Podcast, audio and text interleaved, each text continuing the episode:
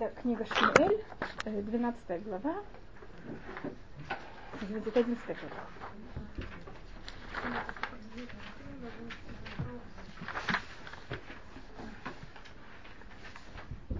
Мне кажется, мы это рассматривали, если хотите, мы это посмотрим еще раз. Шмуэль. Книга Шмуэль, Бет. Вторая книга Шмуэля, 11 глава, третий посыл.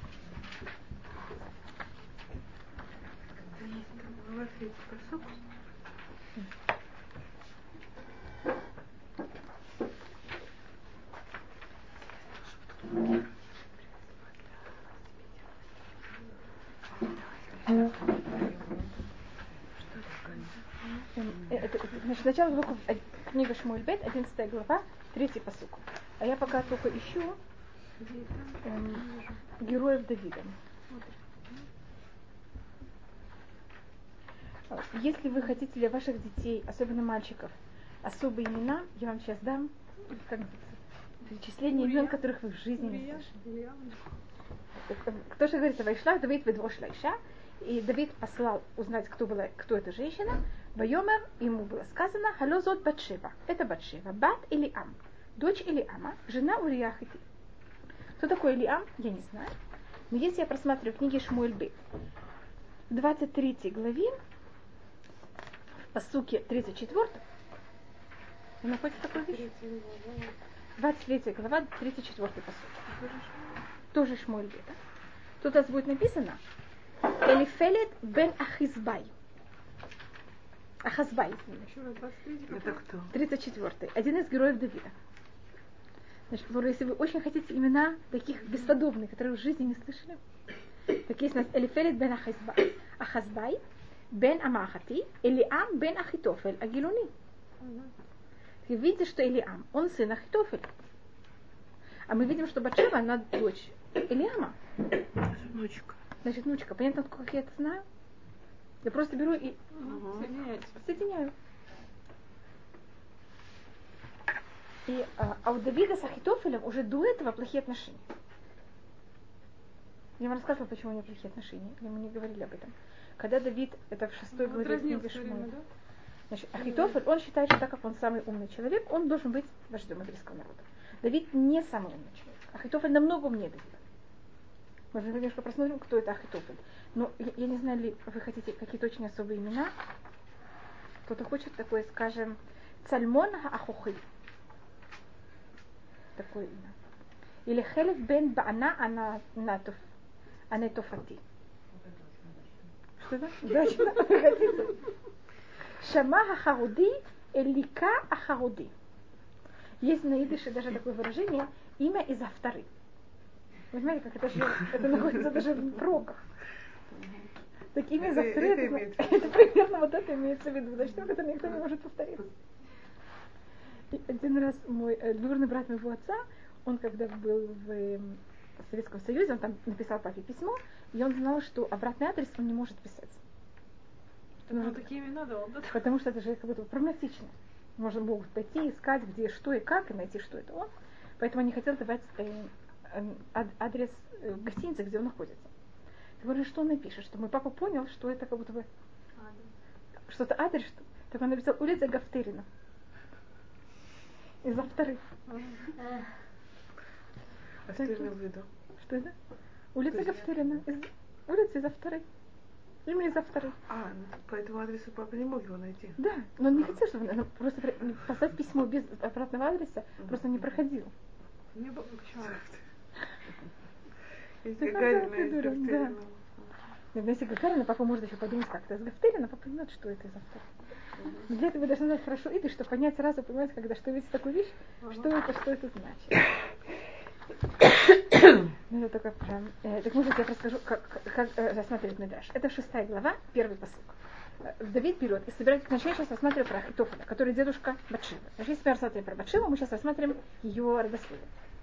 Так вот, ее родословие, значит, у нее есть отец, но у нее есть еще дедушка. Его преданию, когда Давид в шестой главе берет и собирает весь еврейский народ, для того, чтобы взять и принести Арона Шем, он там не просто всех собирает, там говорится, что он взял и собрал это коль бахур. Бахур это может быть всех парней. А Мидраш говорит, не все, весь Бахур, а Бахур имеется в виду всех избранных из еврейского народа, что он тогда взял и решил, кто будет в Санедрине. А Хитофель Давид решил не взять и не сделать его как одним из глав, глав Санедрина. Потому что Давид понимал, что нет... А Доек? Доек уже все, мы с ним закончили. Я вам сказала, что с Дойком мы заканчиваем как три царь.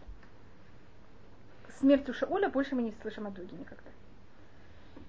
И тогда э, Давид, когда берет и решает, кто будет главе Санедрина, есть много Санедрина. Знаете, в каждом городе был Санедрин, у каждого колена был Санедрин. А Хитофель считает, что одно из этих должностей принадлежит кому? Как вы понимаете, явно будет его. А Давид понимает, что он недостаточно большой, великий праведник, он очень умный человек, но недостаточно праведник, и Давид его не ставит в главе никакого Санедрина. А Ахитофелю это, как вы считаете? Я не знаю, там, я не могу говорить о нем как о нас, но явно ему это не очень нравится. И Давид, когда переносит Арон Ашем, он там делает такую проблему, он берет э, Арон Ашем, который находился в, в, в Бетавинадав, берет и кладет его на э, телегу, которая будет нести две новые коровы. Новые коровы имеются коровы, которые, на которых никогда не клали э, ермо. А по еврейскому закону Арон Ашем надо только нести на плечах. И Давид это забывает, еще какие-то проблемы. Есть два объяснения, почему он это забыл. Одна вещь, потому что он сказал в 119-м псалме. Змирота Юли Хукеха, Всевышние твои законы были для меня как песни. Он имел в виду, я настолько наслаждаюсь этим. Но все-таки надо было к законам Всевышнего как надо относиться, немножко более стрепет. Он даже говорил, Змирота Юли Хукеха. Хуким это же слож, самые сложные законы, которые мы не понимаем. И Всевышний сказал, это для тебя песни, так вот немножко, в какой-то мере, как, как-то песня это немножко легкомысленное отношение. Поэтому такую вещь, которую любой человек знает, Давид забывает. А другая вещь, Давид, почему именно сделал в такой форме, потому что Арон Аше, может быть, вы помните, он находился на территории палестинян, палестиняне его забрали, так они были, палестинянам пришлось их взять и возвратить, и Давид хочет как будто вот это вот великое чудо здесь и повторить, поэтому он делает это в такой форме. И тогда то, что происходит, это вот эти коровы, они начинают брать, и поднимает их какая-то сила вверх и бросает вниз, поднимает вверх и бросает вниз. И все стоят вокруг, не знают, что делать. Иисус говорит, кто знает, спросите меня, что делать, как, какой ужас. А Дуэк стоит рядом и ничего не говорит. Ахитофель. Ахитофель, извините. И Давид тогда говорит, Ахитофель, Ахитофель, скажи, может быть, ты что-то знаешь? Он говорит, спроси всех твоих глава Сандринов, которые ты их назначил. Mm. И тогда Давид говорит, кто знает ответ и не скажет, он тогда э, будет, чтобы он задушился. Давид не хочет, э, Ахитофель не хочет душиться. И он понимает, что если Давид так говорит, это может произойти. Конечно, это то, что и происходит с Ахитофелем. И тогда там Ахитофель дает им совет, что сделать. Но точно все решить и сказать, что, как надо себя вести. Он только делает так, чтобы коровы продолжали стоять на земле, а не вот так вот прыгать. Mm-hmm. Но что надо это взять на, на, сказать, на плечи, он не рассказывает. И Давид, когда... Все остальные тоже забывают. Все остальные все забывают. А Хитовель помнит. Но Зачем говорить бесплатно? Если не заплатят, заплатят, я скажу. И потом есть у Ахитофеля еще одна тяжелая вещь. Это Давид, когда берет и делает основу для храма. А для того, чтобы построить основу, там есть такое понятие щитим, это вот место в жертвеннике, в котором там проходит вино, когда льют, должно дойти до щитим, до самой основы мира. У нас есть Эвена Штия, на котором это все построено. Давид берет и начинает рыть для того, чтобы дойти до самого, до самой основы. И затрагивает камень, Всевышний, когда построил мир, он же камень взял сначала была вода, а на воду он взял и поставил землю. И Давид затрагивает этот камень, который берет и все, все воды, называется, придерживает. И вода начинает потоп. И это когда Машех придет, уже этот камень Это же воды. образная, Образная вещь, конечно. Да. Конечно, это образная вещь. Ну а что вот это, не когда... ничего. Okay. Но немножко. Немножко сделал. Да, да, конечно. А считается, что кидеш это азара. Он на каком-то уровне какую-то вещь сделал. Поэтому, значит, все, что сделал Давид, это имеет, значит, Муше и Давид, это разница между ними и всеми остальными, что все, что они делали, это вечно. Вы знаете, что Давид не построил храм. Но то, что Давид сделал, захватил это место. И осветил э, Азара, осветил пол Азара, осветил порт двора. И поэтому даже если храм разрушен, и это место святое, и поэтому не имеем права туда подниматься. А то, что делал Шлюмо, это разрушилось. Значит, Шлюмо, Давид там что-то делал. Но, конечно, это образно то, что я сейчас говорю. И тогда Давид говорит, что делает? Скажите мне, как, как, как, чтобы эта вода куда ушла вниз? Кто знает, что сделать? Никто ничего не знает. А Ахитофель стоит, знает. Ничего не говорит. Давид говорит, кто знает и не скажет, что, помните что? И так Ахитофель приходит и говорит, что делать. А почему именно Давид говорит душиться, а не именно что-то другое? Потому что человек, который знает и не говорит, он что кого-то задерживает? Дыхание. Шею. Откуда происходит разговор? Вот, Основа разговора, она из шеи. Горло. Горы, связки. Так если ты не пользуешься своими связками, правильно? Так понимаете, как это? Тогда с тобой такая вещь э, произойдет. И тогда там э, Ахитофель говорит, что делать, и такая вещь прекращается. И Ахитофель, он брал и э, две вещи научил Давида. И поэтому Давид к нему относится, он называет его в псалмах Раби Алюфи Умюдаи. И мы это учим, что если от кого-то мы научили что-то, мы должны к нему относиться с уважением. Видите, сколько он слов? За счет двух вещей, которых Ахитофель научил Давида, Давид его называет Раби Алюфи Умюдаи. И в, когда Давид берет и забирает, так понимаете, какие отношения у них? Такие немножко, как сказать, натянутые. А еще одна вещь, может быть, мы рассмотрим, как описывается Ахитофель. Рассмотрите, что его спросить Ахитофеля. И спросить у и Тумим это то же самое. Значит, прийти и спросить главного Кугена, который какой-то связан с Всевышним, и спрашивать совет Всевышнего, и спросить Ахитофеля, это будет то же самое. Кашель иш аль иш он, он, его ум это просто выше человеческого понятия. Есть даже кто, э, что он как будто бы на уровне ума был выше вообще даже, он как будто не рассматривается как человек. Шломо был пусть него, но Шломо называется человек, а Ахитофель даже чуть ли не называет, даже не называется человеком. И ум Ахитофеля другой. Ахитофель очень практичный, он советник. Понимаете, как это, что такое юэц? Шломо не советник. Шломо, который, понимаете, как это он всем управляет. А Ю- а э, Ахитофель именно советник. Я только ищу, где это написано. Извините,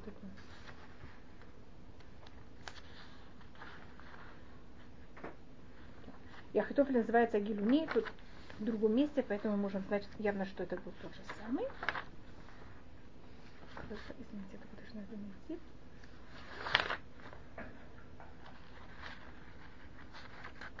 Нет, тут есть Ахитофель.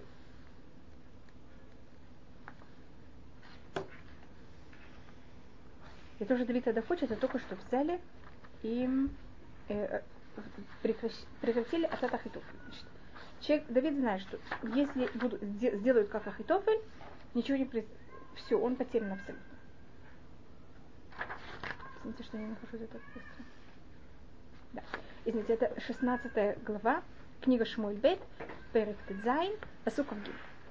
ועצת אחיתופל, אשר יעץ בימים ההם, а совет Ахитофеля, который он давал советы в эти дни, кашер ишаль, как спросит, и посмотрите, тут у вас не написано иш, а написано вот здесь иш, видите? Кры иш, велоктив. Ведь надо прочитать человек, а не написан человек. Видите, тут звездочка. А что там написано? Не написано ничего. А в- совет Ахитофеля в то время, это 16 глава, 23 посок. А отца Ахитофель в то время, это как спросит, значит, э, о, со- о совет Ахитофеля, который давал советы в это время, когда возьмет человек и спросит совет человека от Всевышнего, также и в совет Ахитофеля. Но если видите, тут слово Иш не написано. Есть звездочка. И поэтому я рассмотрела, что он как будто даже как будто не человек. Как будто не человеческий ум даже у него. Поэтому Иш не написано, только читается. Вот здесь что-то такое на русском? М, Там в скобочках. Вот человек, слово человек в скобочках. Там написано, что совет Ахитофеля, который он дал в это время, в скобочках считались такими же верными. В скобочках как бы же, как если бы спрашивал человек наставление Бо- Божье. Но то, что на иврите по-настоящему почитается, не пишет, это слово только слово человек. Тут просто очень много скобочек. И то, что вот это слово иш как будто не написано, вот не написано, читается, это понятие того, что он как будто превышал вообще понятие человеческое. И поэтому он считает, что ему явно понимает, что положено. И Давид берет его внучку в очень позорной форме. И что он делает всей семье? Опозорил семью. Только Давида недостаточно, что у него натянуты отношения с Ахитофелем, а он сейчас еще как будто, вы понимаете, что сделал? Добавляет. В глазах Ахитофеля просто осрамил всю семью. Что он так отнесся к его внучке. И с этого момента Ахитофель становится, понимаете, кем с Давидом? Батшева. Видите, как везет Давид? И э, говорит мне даже еще одну вещь. Это у нас есть два человека, с которыми такая вещь, э, три человека, с которыми такая вещь произошла. Это э, есть прочество, которое им также мешает. Все может мешать. Даже прочество может мешать. И по преданию Корах, то, что он взял и восстал против Муше, это потому, что он видел в прочестве, что от него, или он, он думал, что он сам, выйдет человек, который будет равен э, Муше и Аруну. Только он ошибся, и он думал, что это он сам, а по-настоящему это был его потомок Шмуэль. А про Шмуэля в псалмах 99, 99 псалме говорится Муше Варон Бехуана, у Шмуэль Шму. Как будто есть весы, Муше Варон на одной чаше, а Шмуэль на другой. И тогда Кора сказал, что если я такой великий, и у меня есть прочество какое-то, я чувствую, я знаю, что я равен как Муше и Арон, я буду, я вообще ничего не получаю никакую должность, это же невозможно. Я должен тоже что-то получить. Это он восстает и получает то, что получается. И есть предание, что Ахитофель также, Ахитофель чувствовал, что он должен властить над еврейским народом. У него было какое-то полупрочество такое, видите, на каком высоком уровне. Только в чем он ошибается, он считал, что это он, а это будет не он, это будет его правнук. Это будет кто-то от него, но не он сам. И добавочно Давид его ущемляет его права, и добавочно он позорит его семью. Но это будет уже, вот это, это извините, что я еще даже не начала про Батшеву, я уже рассказываю понятие последствий, которые будут потом. А то, что мы хотим рассмотреть, это только про саму Батшеву. Значит, понятно, какая тут у э, Давида с этого момента начинается такая очень тяжелая, очень тяжелое отношение с Ахитофелем. Пожалуйста.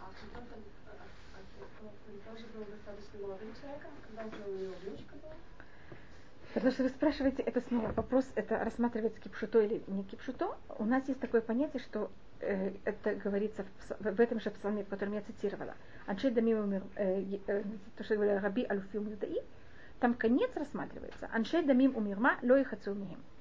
Люди э, лжи и крови не, про, не, про, не будут жить больше полу...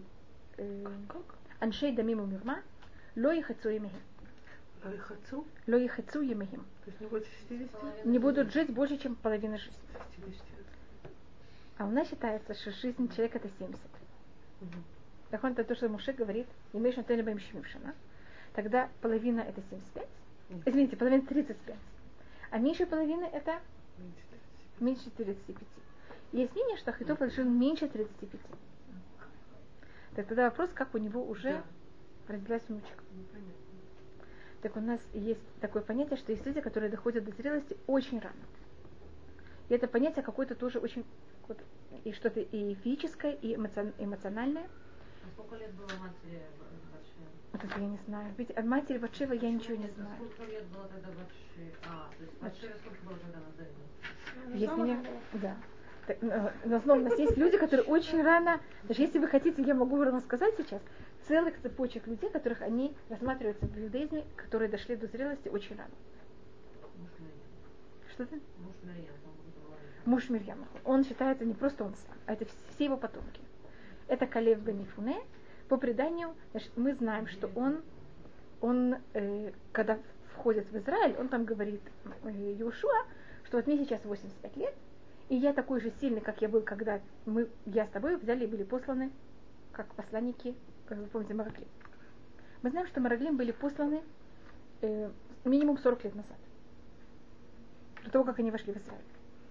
Если ему сейчас 85, значит ему тогда было, ну скажем, максимум 45. Это какой-то, э, наоборот, вот, примерно. Ему даже было меньше, но скажем 45. По преданию, Бецалель, который построил мешкан, во втором году после выхода из Египта, он был сын Хура, который был сын Ури, э, извините, Бецалель был сын Ури, который был сын Хура, который по преданию был сын Калева. Значит, в 40 лет Правнук. был правнук. И Бацалель минимум должен был быть 13 лет, потому что по-другому он не считается человек, который может строить мешкан. Так возьмите 45, отнимите от этого 13. Поделите это на Вы видите, сколько было каждому, когда он имел ребенка. Психологи сегодняшние это объясняют тем, что у детей не было детства. Поэтому они очень рано. Да. Лишили детства. Нет, чтобы они храм. проходили, не было этого периода взросления, они сразу становились взрослыми. Нас есть несколько людей, которых смогли такую вещь сделать. Это вот семейство Калева. Понимаете, почему его называют семейство? Потому что это не он один. У нас есть целая вещь. Что это?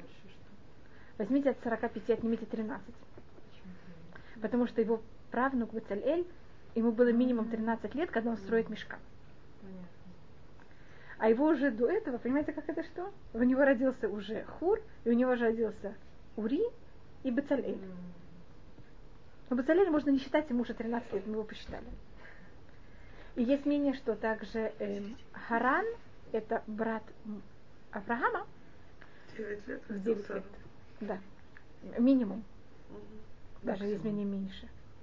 М- м- Максимум, да. Потому что Терах родил э, Авраама, потом Нахора, потом Гарана. Так они, вопрос, насколько они младше э, Авраама. Даже если скажешь, что они на полгода младше Авраама, ведь уже прошел один год. А Сара была моложе Авраама на 10 лет.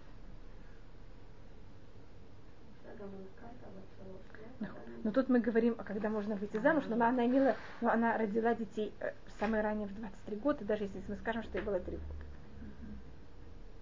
Тут я говорю, понимаете, как с мужской, э, с мужской, э, муж- мужской стороны. Так, знаете, просто есть несколько таких э, случаев.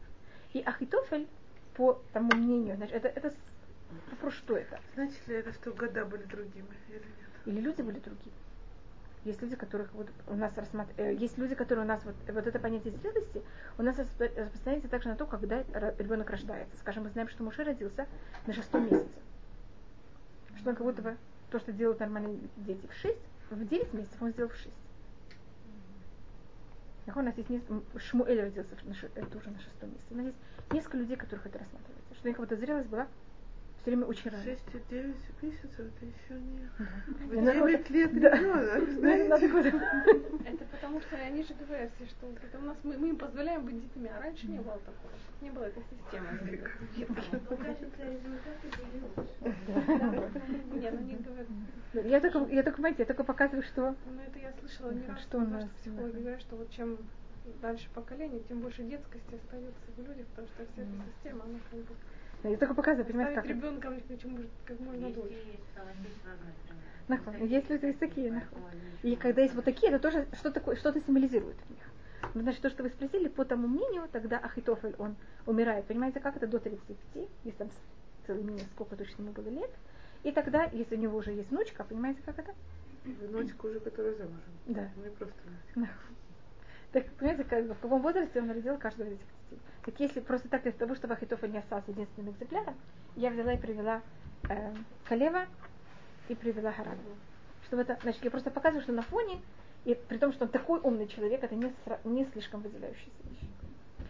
И э, зовут ее Батшева. Мы до этого рассматривали, что ее также зовут Батшуа. Мне, мне кажется, мы показывали это в Девре Амин. Что-то Абарбенель это показывает, что-то э, берет и э, напоминает нам жену э, Иуда, которую тоже звали ее Батшуа. Мы говорили, по-моему, об этой вещи. А также такое Шева это одна из, э, значит, Давид, он, он- цифра, которая символизирует Давида, это две цифры, это семерка и шестерка. А шестерка это вот понятие Маген Давид, вы знаете, что это имеет шесть э, концов, а с другой стороны у него также, и поэтому именно он выходит, э, женится на Батшева, что видите, ее имя это вот понятие Шева, что это понятие семьи. Из семи у нас есть семь вождей еврейского народа. Давид, как вы знаете, на каком месте? На седьмом. Последний. Так, также я рассмотрю, что, это такое вот это вот понятие семь и почему Давид в этом. э, И поэтому именно жена, которая должна была быть женой Давида, ее называют Батшир. Бат, может быть, вы знаете, на иврите это также мера. Мера? Мера. Как я спрашиваю, бат камат. Так бат на иврите также рассматривается как мера. Так Батшева это кого-то седьмая мера. И это вот, и так как она становится женой Давида, значит, показывает, что это мера Давида. Дира бат арба и мне кажется, что квартиру еще не родила.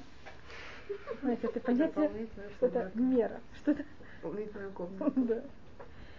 И э, вы знаете, когда Давид, по преданию, когда родился Давид? Шавот. А шавот это именно символика вот этих семерок. Знаете, шавот это слово шавуа. Другие жены не были Что это? связаны с этим. Другие жены нет. Совершенно нет. Каждая жена была связана с чем-то другим. Мы рассмотрели про Михаль, он? Что-то? Да. Мы рассмотрели, по-моему, про Михаль. Он я вам показывала про Михаль, что она эм, что-то от, от слова Миколь. Что она именно, вы знаете, что коль это качество Якова. Мы говорили до этого. С кафом, с кафом. Да, вы помните, что Беркат Амазон мы говорим Баколь, Миколь, Коль. Что это Авраам, Ицхак, Яков. Так ее звали Миколь, Михаль. Потому что она была связана с... а, то, что хотели, чтобы Давид женился на ней вначале, это была Мирав. Рав это символика Исава, который говорит, если Рав, у меня есть много. А на ком он, конечно, женится, это Михаль. Тут есть на, каком, на каком-то уровне повторение того, что происходит у Якова с Лаваном. Помните, с Рахель или А? То есть происходит то же самое примерно с Давидом также. У него есть другая жена Авигаль, которой мы показывали, что ее сторона это она более отец, а Батшева более дочь. Это видите, у Давида каждая жена имеет какую-то другую сторону. А Михаль, э, извините, а Батшева, ее именно сторона, это вот понятие этой э, числа семьи. А как насчет того, что, в общем, царь не мог же жениться на женщине, которая была замужем? Нет, царь может жениться на женщине, которая была замужем. Проблема в другую сторону. Если жена, женщина была замужем за царя, она, не может. она не может выйти замуж ни за кого другого, кроме за царя. Это называется Шавайтош Мелех. А если следующий царь будет сын царя, она не может выйти замуж за сына ее мужа, тогда она не может выйти замуж ни за кого. Поэтому подождите, как следующего царя. следующего царя. А если он будет внук? Но если не будет внук, то может. Да. А если будет внук? Ну, зависит, сколько ему будет лет. И сколько надо будет ждать. Поэтому, если вы выходите замуж, берите в счет, если этот мужчина может быть царем или нет, и поймите, что это может нести очень сложные последствия. Как это? Так это тоже надо брать, э, тоже вещь, которую надо взять в счет, когда выходит замуж. Но женщина, которая была замужем за кого-то, она может быть женой царя. Она не может быть женой Кугена, главного Кугена. Даже у нас есть разница. Главный Куген не может жениться на женщине, которая была уже замужем, а царь может жениться на женщине, которая была уже замужем, но у нее будет проблема потом выйти замуж. А жена Куэна может выйти замуж потом, за кого она хочет. Только вот разные совершенно стороны в каждую сторону. И шавуот это у нас всегда понятие семерку. Ведь это, это же от слова также неделя. Неделя недель. Это семь помножить на семь. И, и- и Давид, он именно, э, и вы знаете, что по преданию, то, что Всевышний ему сказал, это э, Давид просил Всевышнего, скажи мне, в какой день я умру. Всевышний ему сказал, точную дату я тебе не могу сказать, я тебе говорю только одну вещь. Ты умрешь в шаббат. Это? Что это? Зачем Давид это просит в Тейлим. Водеини Ашем кици, умидат я май маги, веида ма... э, Значит, Давид просит, скажи мне, пожалуйста, э, мой конец и мера моих дней, и я буду знать, насколько я как-то ничтожна. Уничтожит ему поможет ли его скромность. И Всевышний ему говорит, ты умрешь в шаббат. Как вы знаете, шаббат это какой день? Это седьмой день. И поэтому в предании Давид каждый раз, когда э, проходил шаббат, он знал, что ему явно дано сколько еще. Еще неделю. И поэтому в Муцей Шаббат он делал Малеве Малька. По преданию Малеве Малька это э, трапеза, которую ее начал Давид.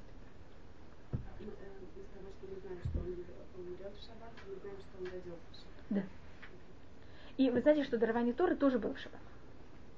Есть спор, дарование Торы было в шестой Ниссана, ш- шестого Сивана или седьмого Сивана. Ведь это вот та же самая игра шести и семи. Как я вам сказала, Давид он с одной стороны шестерка, с другой стороны он семерка.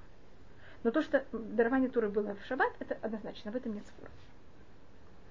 И, э, вы знаете, сколько лет было Давиду, когда он умер? 70? Что это 7 помножить на 10. Я просто показываю все возможные семерки, которые у нас э, происходят в связи с Давидом. И цифра 7, как ее рассматривает Магаль, это когда мы доходим до сути вещи. Есть, скажем, вы видите вот эту кни- книжечку, у нее есть шесть сторон. Так как каждый день сотворения мира дал миру другую грань. Каждый, и поэтому, видите, в мире же нету по-настоящему плоскости. В мире все выпукло. А любая выпуклая вещь имеет верх, низ и четыре стороны. Это то, что было дано каждому миру. А шаббат – это суть это всего мира. Это для чего же это все было сотворено? и это рассматривает также Рамбан, это рассматривает также Мидраш, что Всевышний сказал, я сотворил весь мир, и для, во имя чего я это сотворил? Для того, чтобы меня брали и восхваляли. И первый человек в мире, который дошел до сути мира и восхвалял Всевышнего, это был Давид. Поэтому Давид смог дойти до сути мира. А суть мира это вот понятие семерки. Мы говорили, что мы договорили немножко, когда мы говорили про рут. Помните, что мы говорили, что такое рут? Какого слова рут? Это слово рывая. Рывая на иврите это значит утолить жажду. Что Всевышний сотворил мир для того, чтобы его восхваляли, и никто эту жажду не утолял. И поэтому Руда, от которой происходит царь Давид, она будто так, кто первая, кто начала утолять эту жажду. Значит, она только в честь того называется так, что от нее произойдет царь Давид, который это будет делать. И всегда, когда мы восхваля... берем и восхваляем Всевышнего, мы говорим, мы восхваляем тебя песнями, которые восхвалял Давид. И от него также должен произойти Машех, который тоже вот его суть всего мира. Приведет весь мир к своей сути.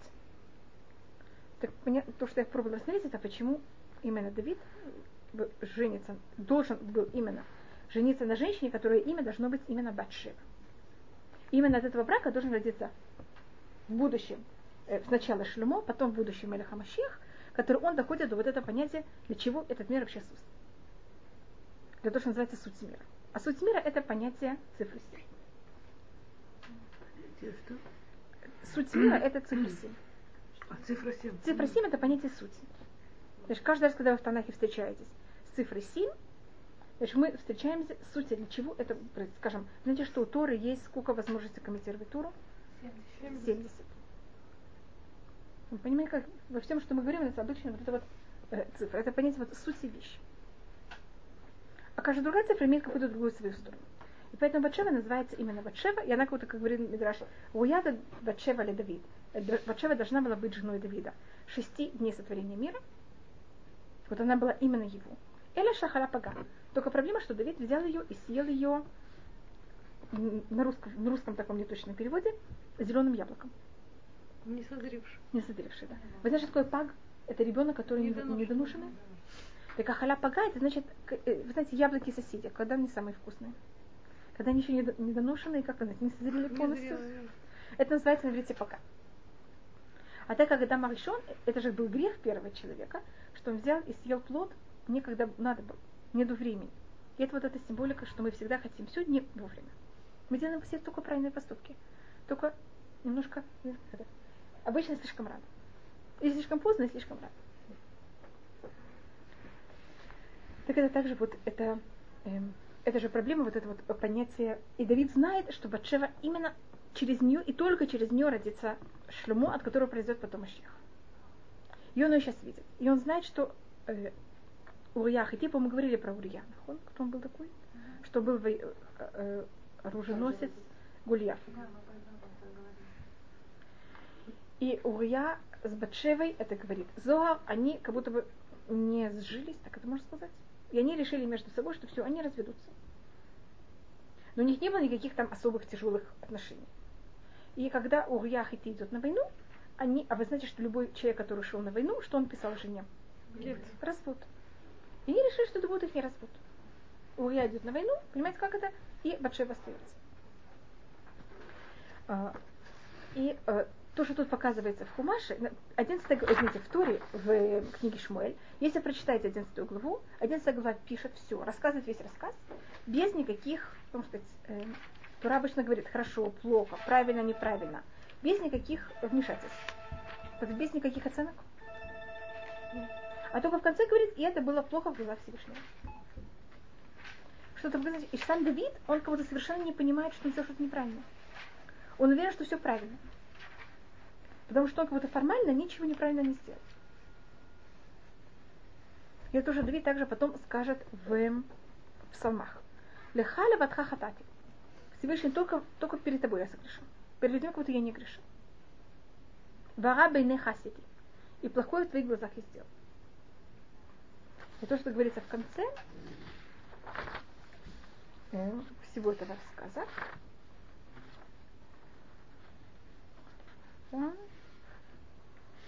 После всего, смотрите, Ватишма, я даже читаю, это 11 глава, 26 посук, это с 1 по 26, понимаете, весь, весь рассказ. И в конце говорится, Ватишма эшетувуя киметувуя, иша, и услышала жена Урия, что умер ее муж э, Урия. Ватиспод аль И она взяла и была в трауре, за, э, и она оплакивала своего мужа. Тут рассматривает Мальби, что в Торе у нас есть два, обычно муж называется Иш. В Танахе муж, если он называется Бааль, это очень негативно. Всевышний говорит нам, это в других, у меня просто нет этого пророка, он говорит в Ушия. Всевышний говорит, я хочу, чтобы еврейский народ прекратил меня называть Бааль. Что, Всевыш... что еврейский народ только на, на меня называл Тикры или Иши, но Тикры от Баали. Бааль был также название одного из идолов. Название? Идола. Вот такой идол очень известный, который называется Бааль. Пёр. Что? Бальпёр. Бальпер это один из, был Бальзву, в Баль, были всякие идолы, которые назывались Баль. И был идол, который просто назывался Баль. И когда жена относится к мужу как Баль, понимаете, какие-то отношения, что он как вот ее хозяин, и поэтому она слуш, его слушает. Тут нет никаких понятий, никаких, э, никакой любви, никакого, никаких других эмоций. И, и поэтому, скажем, если вы будете читать начало книги Шмуэль, когда там описываются отношения между Хана и, Шму, э, и Элькана, там нигде Элькана не называется его мужем, называется Иша. Вайомерла Элькана Иша. Ну, как говорится все время. А тут, когда умер Урья, все думали, что у них какие отношения. Они вот не скрывали все их отношения. Поэтому Эшет Урья ей рассказали, что умер ее муж. Но для нее он не был ее мужем. Нее он был только кто такой? Бааль. Бааль. И не говорили, что она его оплакивает. Есть пхи, есть эвель, а есть лиспод. Лиспод это то, что вы делаете Публично. публично. Так вот, испод аль бааля. Знаете, что она делает? Но она как будто лично нет никаких отношений к, своей- к своему мужу. Ваявора Эвель. И прошел траур. Вот по всем законам. А Но не говорит, что она о нем была в трауре. Вы замечаете, просто есть такое понятие, как надо быть в трауре. Вайшлах Давид Ваясфаль Бито. И послал Давид и забрал ее в свой дом. Ватаили Иша, и она становится его женой. Ватарло Бателет Лубен. И она родила ему сына. То есть это после всего рассказа. И только тогда говорится, Вайра Давара Шараса Давид бен Яшер. Это было плохо в глазах Всевышнего. Понимаете, где это написано? Не в середине, не в начале, в самом конце. И Давид вообще в этом не видит ничего плохого совершенно. И это была какая-то очень такая, можно сказать, нежное, нежное понятие. Значит, Урия с э, Батшевой, они как-то решили развестись. Батшева к Урия нет у нее никаких э, сантиментов. Урия к Батшеве в этом мире также. Он пошел на войну. Теперь Давид э, хочет его потом возвратить. И хочет как-то это скрыть, то, что он сделал. Давид это есть несколько проблем в середине. И когда он вызывает Уруя, э, это мой папа всегда, когда он это э, рассматривал об этом, всегда говорил, что если человек приходит с фронта, и он знает, что потом должен возвратиться на фронт. И он знает, что это может быть его последний случай, когда он приходит домой. Его зовет там царь, непонятно кто. Он зайдет домой и сказать жене, здрасте, я жив? Как вы считаете? Если есть хотя бы какие-то сантименты к своей жене. Давид пробует, чтобы Уруя вошел к своей жене и сказал ей что-то. Он не входит туда. Понимаете, как будто ее нет вообще. Ну, Это больше было демонстративно по отношению Это потом. Давиду. Это потом он добавляет. А потом, когда Урия, Давид пробует ее взять и послать его все-таки в свой дом, так Урия не просто, не, он же мог подойти домой, сказать здрасте, потом выйти. А то, что делает Урия, это берет при входе во дворец, ложится и спит на полу при входе в- э, на земле у входа у дворца. Это уже после того, как Давид Да. женится на Батшеве. Да, умел уже с ней связь. И тогда, и почему это Урия делает? Урия он такой настоящий э, националист, патриот. И он говорит, Давид, как ты можешь, понимаете, лежать на, на твоей кровати, есть, пить, если весь народ сейчас во время войны, все лежат, понимаете, на чем ночуют? Я пойду к своей жене, я вообще войду в дом, я лягу на кровать, Страна в опасности. Страна опасности, точно. Я буду вот так вот лежать. И это какая-то демонстрация против Давида. Поэтому он это делает при входе во дворец. По закону за, за это а, Урия положена смертная казнь. Потому что он, понимаете, что делает? Неуважение. Неуважение к царю. И не просто неуважение, понимаете, в какой форме. Давид, у Давида проблема. Давид за это имел полное право э, Урия взять и убить. И то, что рассматривает Гимара, когда она рассматривает, что у Урия была положена смертная казнь. Проблема, что Давид это не делает в правильной форме, а Давид это все делает, понимаете, а Давид у тебя сейчас его убить лично, он не может. И тогда он его берет и шлет на войну, и шлет с письмом, очень тяжелым, ш- и шлет с письмом для- к Юаву, чтобы Юав взял, и когда он приходит э, Урия, что он взял и послал на самое опасное место. Урия не может его послать на самое опасное место войны, одного, потому что Урия это один из героев Давида. Так он его шлет с еще целым отрядом. Понимаете, что происходит со всем отрядом? Погибают. Они погибают. Когда они погибают, а Юав тут делал как будто ну, совершенно ужасный какой-то поступок. Было всем понятно, что он их просто послал, как пушечное мясо. Народ военный приходит к Юаву и хотят его разорвать на части. Юав берет и показывает письмо. Понимаете, как это? Это потом говорит Давид Шлюмо, то, что мне сделал Юав. И мы нигде не видим, что я что-то такое ужасное А как сделал он Давиду. по-другому должен был отреагировать? Он мог сказать, что там что-то, как-то там, Ну, что-то не не знаю. подставить его. Да, но он просто совершенно, понимаете, как Приказы постоянно. генерала не обсуждаются. До свидания. Или мог там, я не знаю, там, что сказать, что у него были какие-то секретные данные. Он мог как-то что-то такое скрыть. Даже не говоря неправду. У меня были какие-то секретные данные. У него были секретные Ну, данные от э, Давида. Но я, я не, я не знаю, я не была там на этом месте. Я не знаю, что можно было сказать. Я просто говорю как возможность. И этим он, конечно, понимаете, что делает Давиду? Его, как это можно сказать?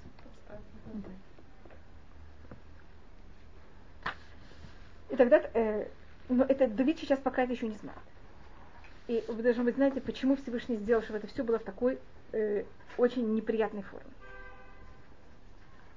И в этом у нас есть несколько вещей. Одна вещь, может быть, мы рассматривали об этом, это э, за счет того, что Давид так э, сказал э, Урия Хити, когда Урия Хити сказал сделать, э, сделать э, спросил Давида, если он сделает гиюр, сможет ли он жениться на еврейской девушке, и что сказал ему Давид? На любой. И Всевышний сказал, ты так говоришь, все девушки еврейские в, твоих- в твоем кармане, будет именно твоя. Так это одна вещь. Вторая вещь, это Давид просил Всевышнего, что Всевышний дал ему испытание. Это говорится в 26-м псалме. Баханени Хашем Венасени.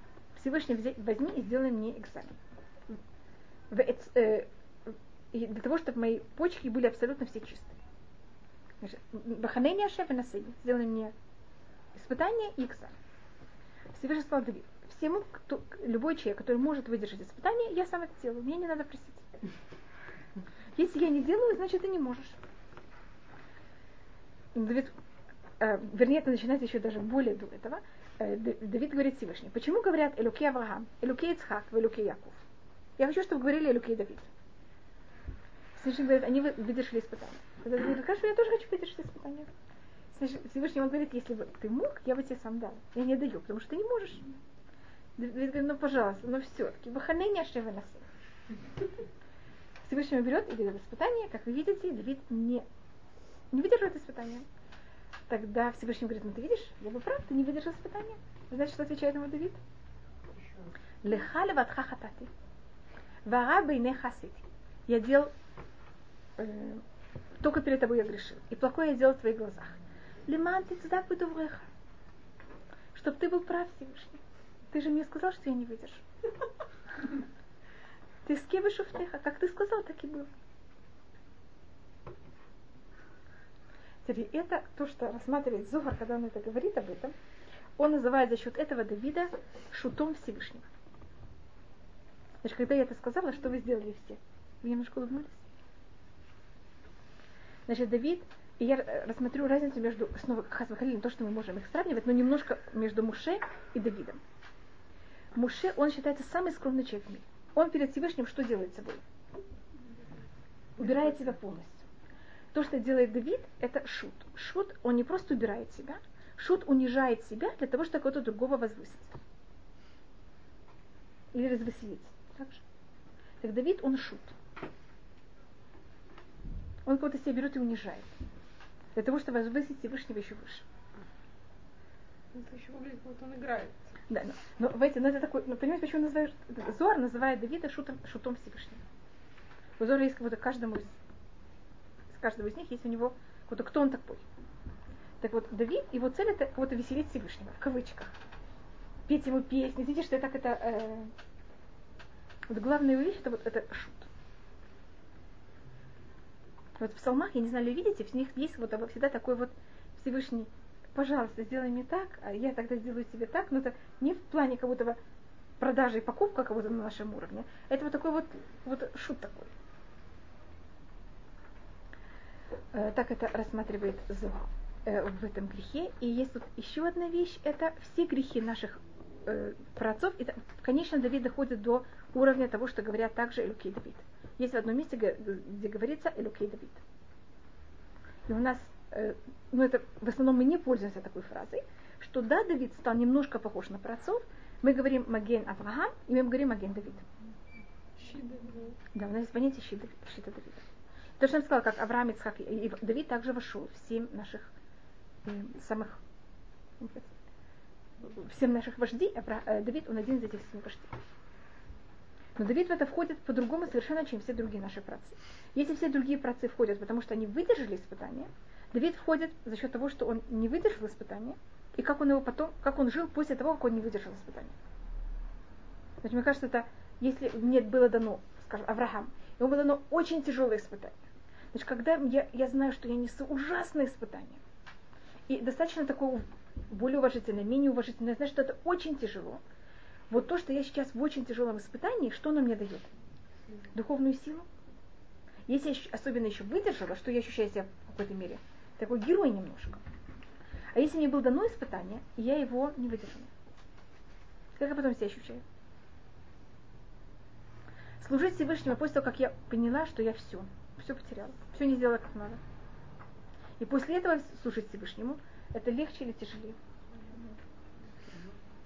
И это испытание Давида.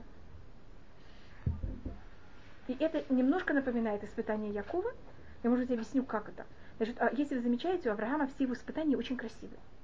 Понимаете, что называю красивое? Это такое великолепное, такие тяжелые вещи испытать. И о них красиво разговаривать, очень уважительно разговаривать. У Якова, у него все испытания неприятные. Ему одну жену ну, поменяли с другой. Это не очень приятно. Это нужно принести сына в жертву. Эм, там братья продали, его сыновья продали другого брата. Скажите, это приятно об этом говорить вообще? С дочерью вы знаете, что произошло? Это приятная вещь обсуждать где-то? Я понимаю, что это, это разница в испытаниях Яку, Авраама с испытанием Якова. А у Давида это еще тяжелее. У нас есть приятные испытания, есть у нас как будто бы неприличные испытания. А есть неприличные испытания, когда человек ощущает, что он их не выдержал еще. И как он после этого живет.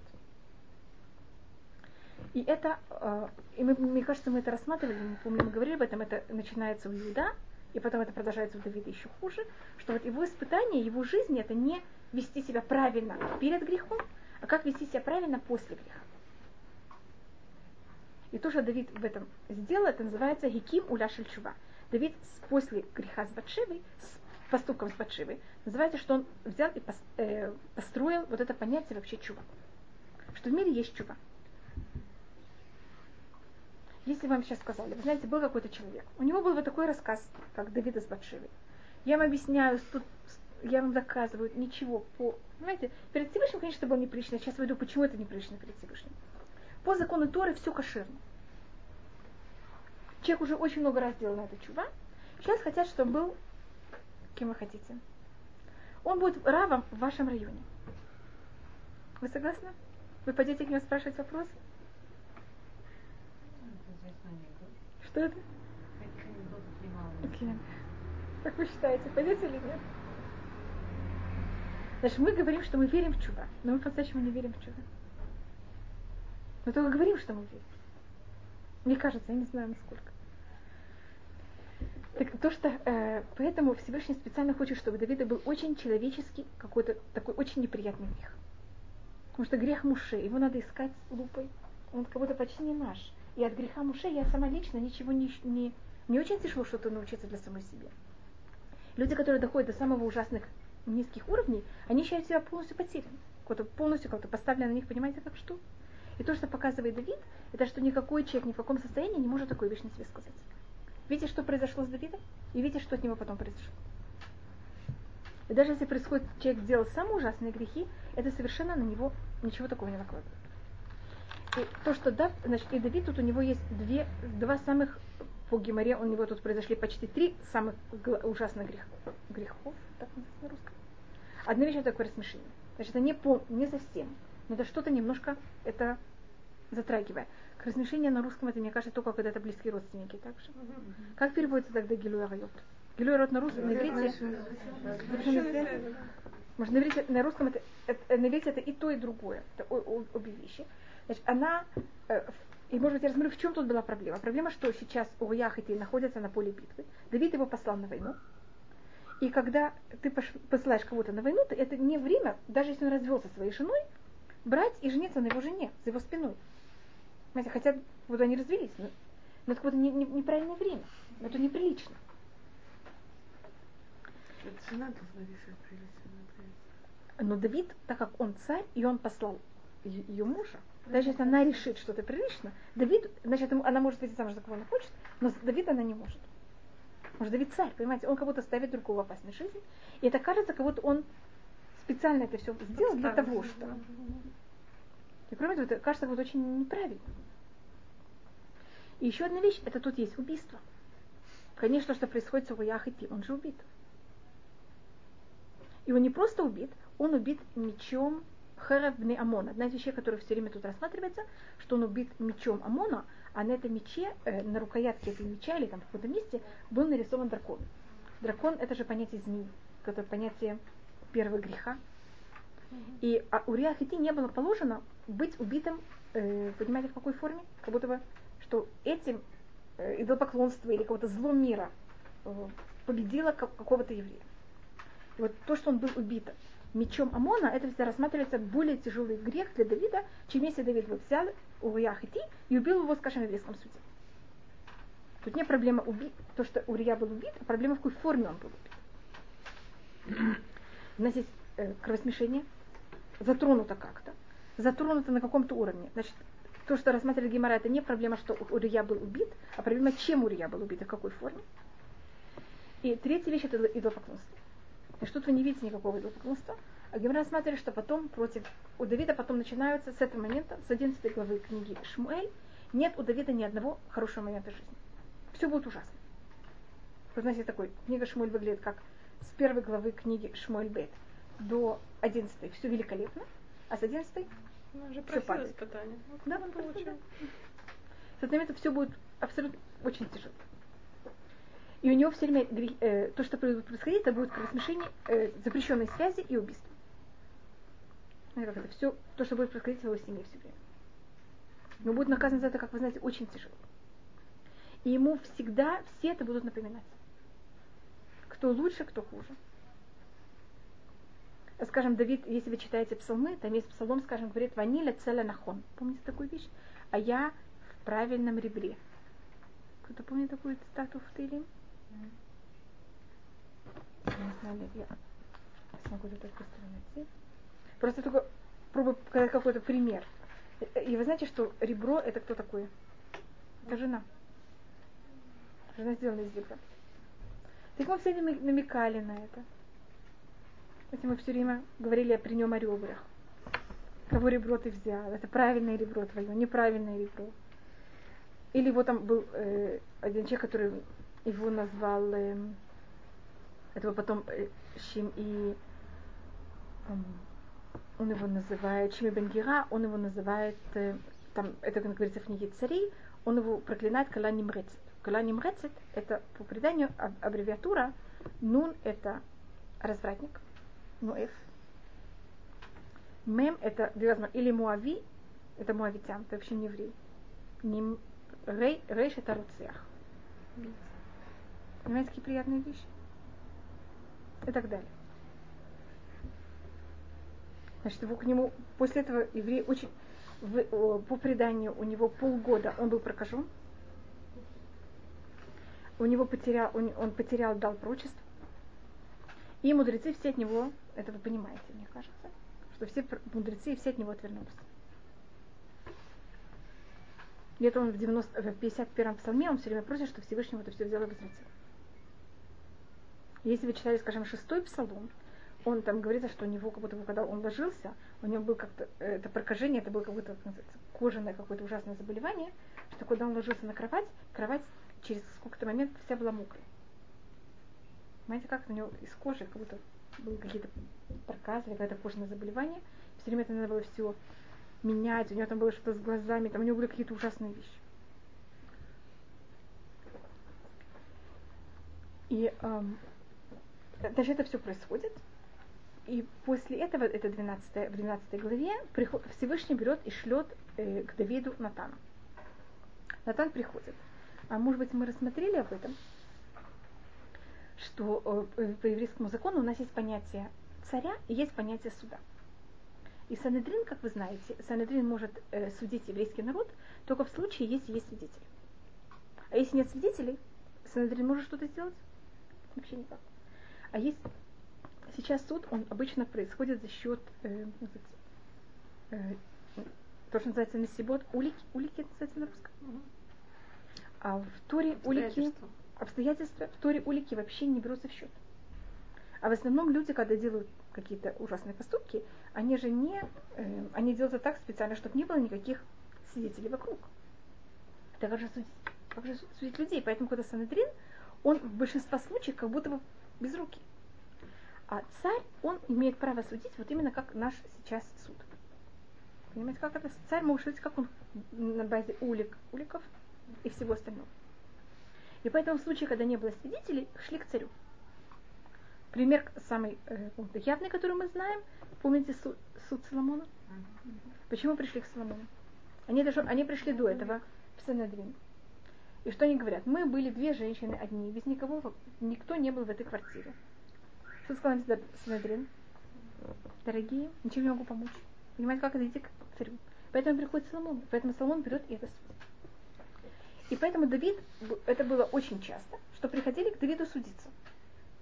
Это не был какой-то один случай, потому что если это был первый раз, когда приходит Давиду судиться, Давид сразу должен был понять, что тут что-то, понимаете, как это вопросительно. А такая вещь была очень часто. И Натан приходит к Давиду и говорит ему вот эту известную притчу, то, что называется Кивсатараш. Притча о э, овечке бедном. Давид же знает, что произошло. Он абсолютно не считает, что это он. Потому что, понимаете, что у Давида? Он уверен, что то, что он сделал, это абсолютно правильно. У него даже нет никакого сомнения, что он не прав. И тогда э, Натан ему берет и это рассказывает. Конечно, в немножко скрытой форме, для того, чтобы не было совершенно явно. И тут у нас есть еще одна вещь, так как эта вещь она была не явно запрещена по закону Тора. И тут не было такого понятия, вот Давид сделал такую вещь, ему положено такое. Потому что если мы прочитаем всю Тору, там нигде такая вещь, значит, по сухому закону Давид не подлежит наказанию. А есть сухой закон, а есть правильное поведение. И для этого Всевышний, а вы знаете, как Всевышний нас судит? Как мы судим других? Как мы судим других.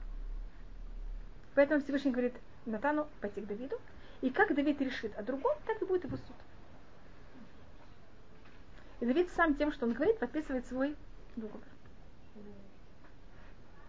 Значит, есть вещи, которых они явно написаны в Торе, и тогда вот, мы не подписываем свой договор, это Всевышний решает, уже записал заранее.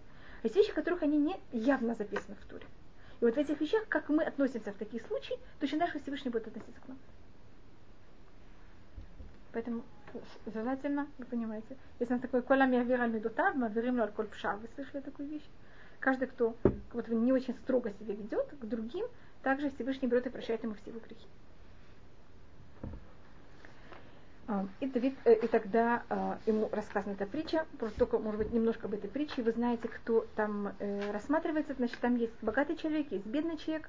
У бедного человека есть эта овечка, которая ему так важна, и он там, она с его детьми совсем. Понятно, кто эта овечка. Это, мне кажется, всем понятно, что это Батшев. И к богатому человеку пришел гость, Ему тогда был, а у богатого есть очень много животных, там и скот, и всего. Это значит, что у Давида есть много других жен. И богатому было жалко взять и зарезать свой скот, и поэтому он взял эту овечку и дал эту гостю.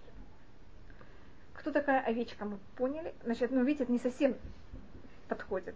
Кто был богатый, это Давид, кто был бедный, Уриях и И вопрос, кто был гость. Ецарара.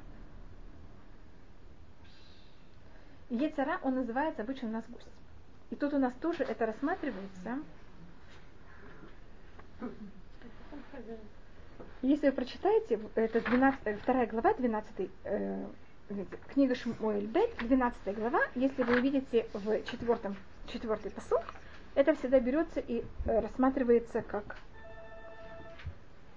пример о том, как себя ведет Ецарара. Вояво хелех ле ишаши. И пришел, э, что такое гелех? Как называется на русском гелех? Прохожан? Прохожий. И приходит прохожий к богатому человеку. Сначала Ецарара, он прохожий. И он пожалел взять из своего скота, и он взял и сделал для гостя. Значит, сначала он прохожий, потом, если вы впускаете в дом, кем становится Ецарара? Гостем. А потом он становится Иш, хозяином. Поэтому тут вот этот же да, нахон, да, да, конечно. Это взят, потом, да, Шломо это делает на базе этого. Поэтому, если мы тут читаем четвертой главе, мы как будто это видим. И, может быть, снова, если просто вы сказали из Мишлей, у нас есть Давид и Шломо, у них были два совершенно разных испытания. У Соломона у нас есть, значит, если мы говорим о, о браке, какие браки запрещены, у нас есть брак, который запрещен. Потому что э, эта женщина, она, она бы мутечке была разрешена, но она запрещена, потому что она жена кого-то другого. Но она еврейка. А есть женщина, которая запрещена, потому что она не еврейка. Так если вы замечаете, у Давида у него испытание с какими женами? С еврейскими. С А. А у Шлюмо, понимаете, какое? Нахон, да. А у Шлюмо, видите, с кем проблема? С чужими женщинами. И это совершенно два разных, э, разных стороны, которые символизируют в еврейском народе. Нахон, да. Так если говорить, у Давида это Хемда, если вас интересует, а у Шлюмо это Тава. Мы никогда не говорим про стола Соломона, стола Давида, мы говорим про стола Соломона. Просто у нас э, есть такое понятие, что вот есть э, две, два понятия страстей, и Давид боролся с одной формой страсти, а Соломон боролся с другой формой страсти. Да, Соломон более боролся с э, излишеством. То есть у него было тысячу жен. А Давид боролся более с мужским злом, а Шлема боролся более с женским злом. Поэтому Давид все время воюет с мужчинами, а у Шлемо у него проблемы с женщинами. Знаете, это совершенно разные понятия. Если у него проблемы с женщиной, так это женщина, которая думает другого мужа, который что он делает с этим мужем, Давид? А у Шлемо нет никаких проблем с мужья, мужьями его жен. У него его жены не имеют никогда мужей. Понимаете, как это? И они как будто совершенно свободны. Только у них другая проблема, что они не еврейки. И их также очень большое количество. Поэтому это совершенно разные стороны у Давида и Шлему. Каждый день исправляет совершенно что-то другое. И он их фактически обрек на то, Нет, что нет, они была, была какая-то часть также. Хава, они Что же никогда не смогут выйти замуж, эти все тысячи жен, его, да? Нах- Он еще их, так сказать. И, как вы знаете, от этого брака, эт- этим только мы закончим про Батшева, Давид э, имеет... э, так мы рассмотрели, для какой цели Всевышний это делает, почему это именно происходит в такой форме. Мы рассмотрели, что это Лакиму Ляшель Чува, и потому что Давид просил испытания, и также просто хочу закончить эту тему, почему Всевышний это сделал. И также потому что, э, и почему это происходит именно с Батшева, потому что Давид это взял и сказал такую вещь Урия Хахити. А Батшеве это наказание? В какой-то мере. Но мы тут как будто мы не рассматриваем не ее как будто не рассматривают, как и что это. Это то, что вы сейчас рассматриваете, это у нас еще такая, может быть, я рассматриваю, это говорит о Хаим, по-моему, мы говорили об этом, что у нас есть женские души, у нас есть мужские души. Говорю о такой вещи. Да. Что, да, что женские души находятся больше в зле, чем мужские. И женских душ тяжелее взять и исправить. Не говорили? Говорили, говорили. Мы не помним. Вы не помните это? Значит, заметьте, что Авраам и, вот, Авраам и Сара, у них какое-то равенство. А Ривка, Ицхак рождается в правильном месте, а Ривка в неправильном. Ривку надо оттуда вытаскивать. Рахель или А рождаются там, где не нужно. А Яков там, где надо. Видите, Потому что... Женщины могут оттуда выйти, а И надо их будто оттуда вы- вытянуть. Понимаете, что происходит? И, скажем, Рут, что это бабушка Давида, она тоже рождается там, где не надо. Выходит? Но она Почему выходит... не делать другой вывод, что те, которые родились там, где надо, они не могут без того, где не надо. Да, ну конечно, это все, все вы совершенно правы, конечно, да. Но тому, кто надо, должен, кому-то, кто правильно родился, он должен очень много заплатить для того, чтобы того, кого не надо, вытащить оттуда, где он находится. Того, кого ему нужно, вытащить оттуда. И эта оплата, ему не надо, ему надо именно то. да, ему надо только то, ему для этого надо что-то, ему расплатиться очень болезненно, очень тяжело. Потому что куда он идет? Если, скажем, мы говорим про Якова, помните, он, это, это очень тяжело для него. Его обманывают, и все должно быть какое-то нехорошо и неправильно, искаженное. Вот и берут искаженное зеркало и на это смотрят.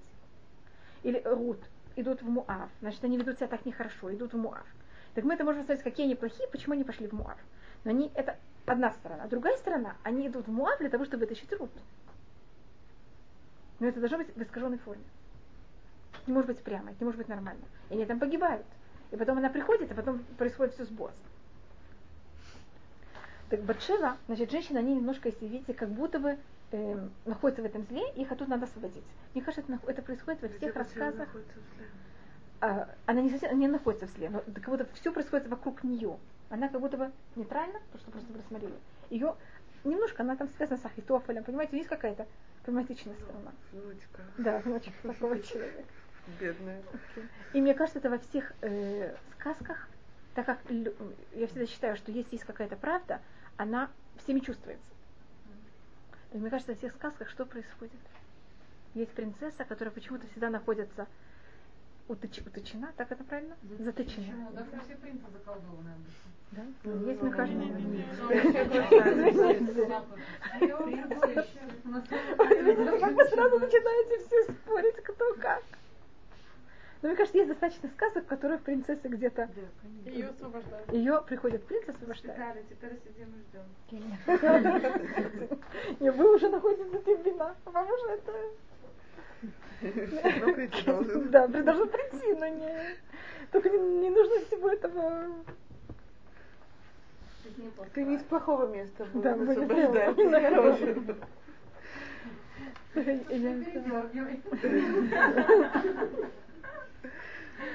И э, у, у Батшева рождается первый ребенок. И, как вы знаете, этот первый ребенок берет, и он умирает. Так Давид понимает, что то, что ребенок этот умрет, это проблема его. Он понимает, что это наказание ему, Что он умирает. что ребенок умирает. Найдут. Да. Нахуй. И кроме того, он же сказал, что он должен будет расплатиться в четыре раза больше. А Батшева не было детей? А чем Батшева виновата? Нахон. Поэтому это, это все я пробовала рассказать. Поэтому я все это пробовала. Поэтому я пробовала, когда меня спросили, что происходит с Батшева, я попробовала показать, понимаете, как это немножко, только я не говорила о Батшеве как о Батшеве, а я рассмотрела как закономерность. Значит, поэтому мы говорим о мужчине, а мы не говорим как будто о ней. У нее это как будто ее, это что-то очень скрытое, это говорит о Рахаим.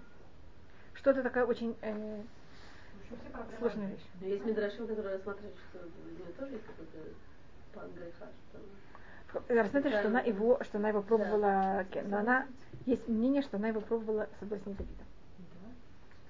Вы не слышали такой мидраж? Есть такой мидраж. Да. Есть такой мидраж. Ну, он же не будет зря к ней, так сказать. Она же, вероятно, там начала что-то. да? Т- Ну, в любом случае, потому что она также знала эту вещь, что она должна быть Она является тем. Она знала, она была Да. в какой-то мере. И это то, что я вам показываю, это тоже одна из проблем, что происходит. Значит, если мы знаем что-то больше, чем надо, это так если мы больше пользуемся этим знанием, это тоже нам может мешать, если мы это делаем неправильно. Надо доход-. Да, значит, мы знаем. И пока она еще... И она как будто с своей стороны, что рассмотреть? Она развелась с Суриах и ты. Написали развод, она свободная женщина. А- И то, что она также А рассматривает, эти это тоже разводы действительно, то есть они были условными, нет? Так это вопрос. Е- то, что поэтому я подчеркнула, Они что у. Дави, э, Урья и Батшева, они решили, что у них будет абсолютное развод. Написано? Это не здесь не написано. Это, это уже комментарий. А то, что это э, рассматривается, что Давид, и это рассматривает Магараль, он об этом очень много пишет, что, но он это рассматривает, Ма- я не привела Магараль, Мар- есть очень длинный мораль об этом, что Всевышний, значит, есть люди, которых, мне кажется, мы, мы все это можем видеть, что часто, когда мы ходим, мы можем очень много, в очень многих местах споткнуться. И физически, и духовно. А есть случаи, когда я по-настоящему споткнулась, а сделали так, что как будто бы я не споткнулась. Вот я споткнулась, я хотела сделать что-то плохое, а меня как-то немножко унесли. Понимаете, как это? И все, все, все хорошо, все нормально. А кто-то другой пошел по этому же месту и и у позор, стыд, ужас. Бывает такая, такая вещь. Кого-то, кого-то как-то кто-то смог про, как Проскочить. проскочить, а кто-то нет. пронесло, А другого нет. И мораль рассматривает, что если Всевышний, значит, есть людей, которых они, если человек себя очень хорошо вел, Всевышний, и там есть целая вещь, сколько раз Всевышний его проверяет, и он себя хорошо вел, там три раза там есть целая вещь. Тогда, даже когда он уже хочет сделать грех, Всевышний ему не дает. Так Давид как будто бы сейчас взял. И теоретически с его стороны, он же не знает, как Урия договорился с Батшевой. А Всевышний решил, что Давид за счет его других поступок, ему не положено сейчас грешить. Так Всевышний сделал так, что Урия, он погибнет, конечно, на войне. Это будет через Давида, но в какой-то мере это как-то. И тогда развод считается, что она считается свободной женщиной не с момента смерти Урия, а с момента, как Урия написал развод. Это вообще, как у них начались какие-то отношения с Давидом, и тогда она считается совершенно свободной женщиной в тот момент. Потому что был гет. Потому что был гет. И гет был, а когда писался развод, он писался, что если мужчина не возвращается с войны, тогда развод не с момента, как он не возвращается, а с момента, как развод был написан. А, да? Да. Гет аль тнай. Бедняги замуж выходить. Что да? пока сообщат, когда он умер, когда уж сразу можешь. Так потому, это, но это тут сделал Всевышний такую вещь. Это то, что рассматривает Магараль. А если Всевышний вот это не делает человеку, значит, у него есть какая-то другая проблема, из-за чего Всевышний это не делает. И такая вещь, ну, это говорится Зачем тоже в Шмуэле. Человек погибнет. Только чтобы не было огуны. Да. У Ильяхати, любой еврей, который шел на войну, я знаю, что до Первой мировой войны это соблюдалось, любой еврей, который шел на войну, писал развод своей жене. Из-за огунот. Из-за огунот. Что да?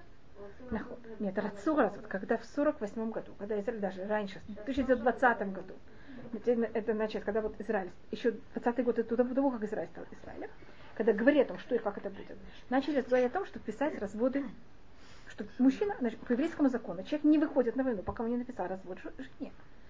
А то, понимаете, она, он проспал без вести, что с ней будет. Это одна проблема. Другая проблема, если у этого, если у них нет детей, и у этого человека есть брат, так брат должен ей дать халица. А если этому брату годик? Если что? Брату год. Она должна на 12 лет. А если того развода нет?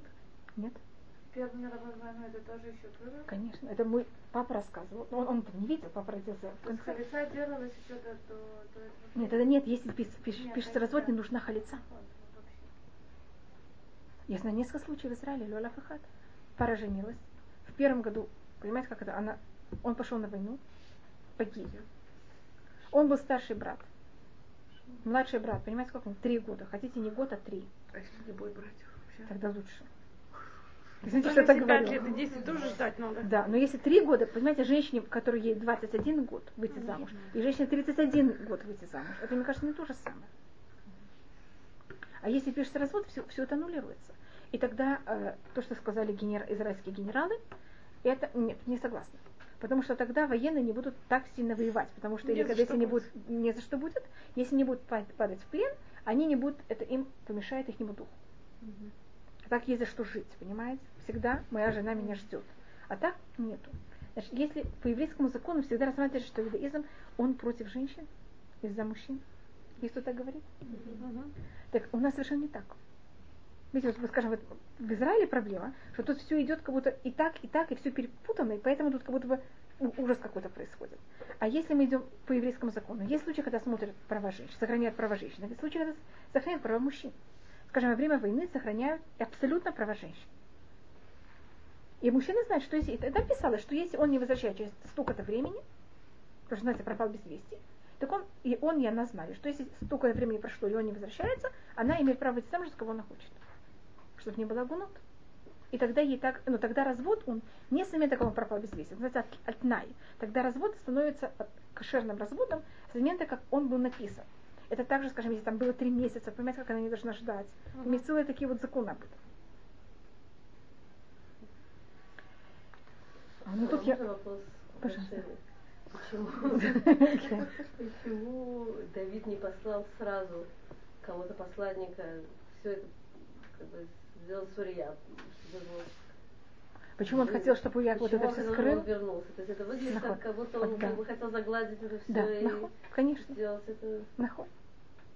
Значит, Давид, как, вы знаете, о чем спрашивается? Что он тогда берет, вызывает Урия с поля битвы и от- отправляет его к Батшеве. Даже этот ребенок, который родился, он был музеем. Он не был мамзером. У них был развод уже. Не, нет, он не- не- она уже беременна, поэтому ребенок в любом случае он Давида. То, что происходит, это что она в таком А, случае запрещена Урия. Она запрещена, она не можно- она запрещена Урия в таком случае. И это, вот эта вещь также очень проблематична. Это одна из э, больших проблем. И там Гемора тоже об этом рассматривает, как должен... Значит, мы виним Урия, и мы говорим, что он вел себя неправильно, что он не пошел к, своему, к себе домой и не послушал то, что ему говорит Давид. И об этом Э, и, значит, если Урия, да, понял. Значит, то, что рассматривается, это что если бы Урия Хити взял и послушался бы Давида и пошел бы домой и уединился бы с Батшевой, тогда Батшева была бы запрещена Давиду на вечность. И кому это надо? И это то, что Давид, в когда Давид оказался, он уже понимает, что тут кого-то она была запрещена и Урия, и Давид. и Давиду. Не нашим, не. Да, нахон. Не, она бы, Урия, теоретически она была запрещена уже до этого Урия, а за счет этого она бы была и запрещена Давиду тоже. Зачем же он это делает? Вот если бы он взял бы ее, ну как бы не по ее желанию, то она не запрещена Давиду. Но Ури, да, Батшева тут нигде не проявляет никакого не, нежелания. Значит, тут как будто Урия тем, что он сопротивлялся, он сделал добро Давиду. Но это то, что... Но кто это сделал, это не Урия, это Всевышний. Понимаете, почему я тут вмешиваю Всевышнего в это время? Что это? Тем более, что он знал, что она беременна. Э, Потому что он знал, что она беременна, поэтому он просит, э, он берет и вызывает Урия, чтобы ее возвратился. А Вы не читали это? Почему? Нет. Нет, Почему? Нахон, нахон, конечно. И тут, да. Я тоже это рассматривается, это, немножко я рассмотрю про, про Урия, но то, что рассматривает Гимара об этом, делает вывод, что Давид же сделал тут Дав- э, Что происходит? Давид понимает, что он э, компроми-. Компрометирует. первым делом себя. Даже мы не будем говорить про Батшиву. Э, Себя имеется в виду самого Давида. И мы рассматривали о том, что тут этот поступок Давида, он не запрещен по закону, а это какое-то очень неприлично. Что из них? То, что неприлично со стороны Давида, что он взял и э, взял жену своего офицера во время, когда его офицер на поле битвы. Урия один из героев Давида. Мне кажется, идемте даже будем говорить о своем Некрасиво. песне. Некрасиво. Вы согласны, что это некрасиво? Скажем, они даже развелись, и развод конечный, абсолютный. Но это такая вещь, которая будет как рассматриваться? Не- Некрасивая вещь. Давид хочет это взять и скрыть. Вот эту неприличность он хочет, как можно сказать, зам- э, замять. И тут Но действительно, тогда получается, что если он знает, что она ему запрещена водой, э, точно запрещена по Урия. закону, то- тогда получается, что некрасивую вещь он собирается замазать явным грехом. Нахон, Уруяхити. И тут есть также вопрос, который рассматривается, зна- понимал ли, Давид да, понимал ли, да, да, это Давид хочет замазать, конечно.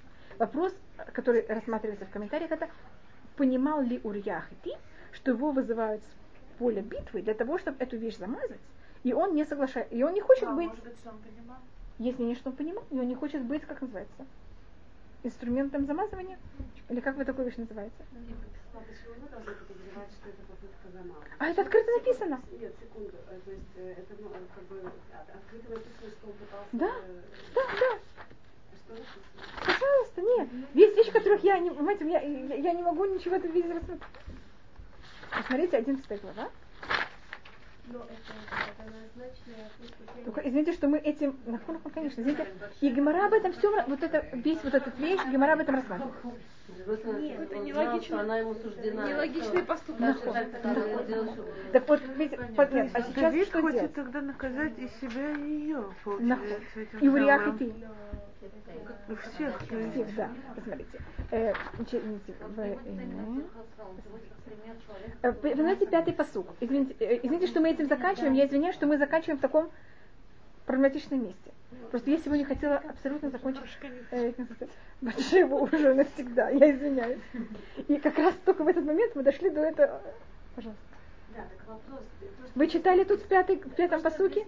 Пятый, шестой, седьмой посук? Там написано, что э, э, Давид после того, как он узнал, что Нахуй. она забеременела, Да. он вызывает ее мужа. Почему Да. мы должны думать, что вызывает, чтобы замазать? Может быть, наоборот, чтобы уже, уже, уже как бы стало очевидно, что она Посмотрите, не жена. посмотрите. Ну, написал Да. письмо, так и так. Нет, Я. Нет, посмотрите, прочитайте восьмой посук, посмотрите восьмой посук. И сказал ему Давид, ну Урия, пойди в свой дом и помой ноги. Есть мнение, что такое помыть ноги, я, я извиняюсь.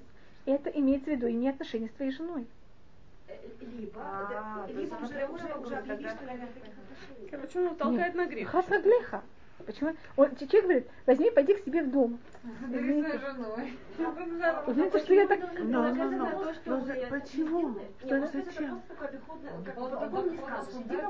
бы, да, то есть Да. возьми свою жену. Но посмотрите, как это Ваицеу Ями Бетамелих. И он вышел из дома царя. Ватицех Масата Мелих. И за ним выходит подарок царя. Это что? Как будто, ну, как будто э, того, что там у них была еда или что-то. И Урия, а что делает Урия? Не соглашается пойти.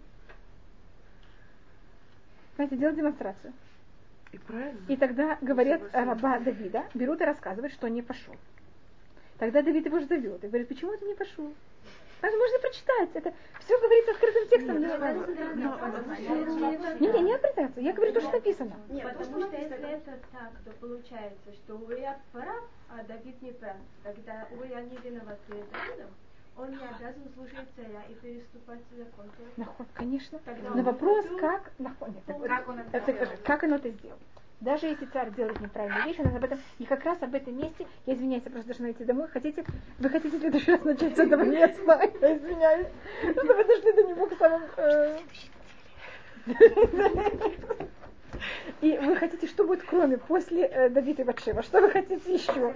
Придумайте. Потому что я на следующий раз, хочу закончить вот эту вещь и закончить, что происходит с первым ребенком и со вторым. Второй ребенок это Шлюму. И немножко про Шлюму. А, а, как будто бы... И про- продумайте другую тему.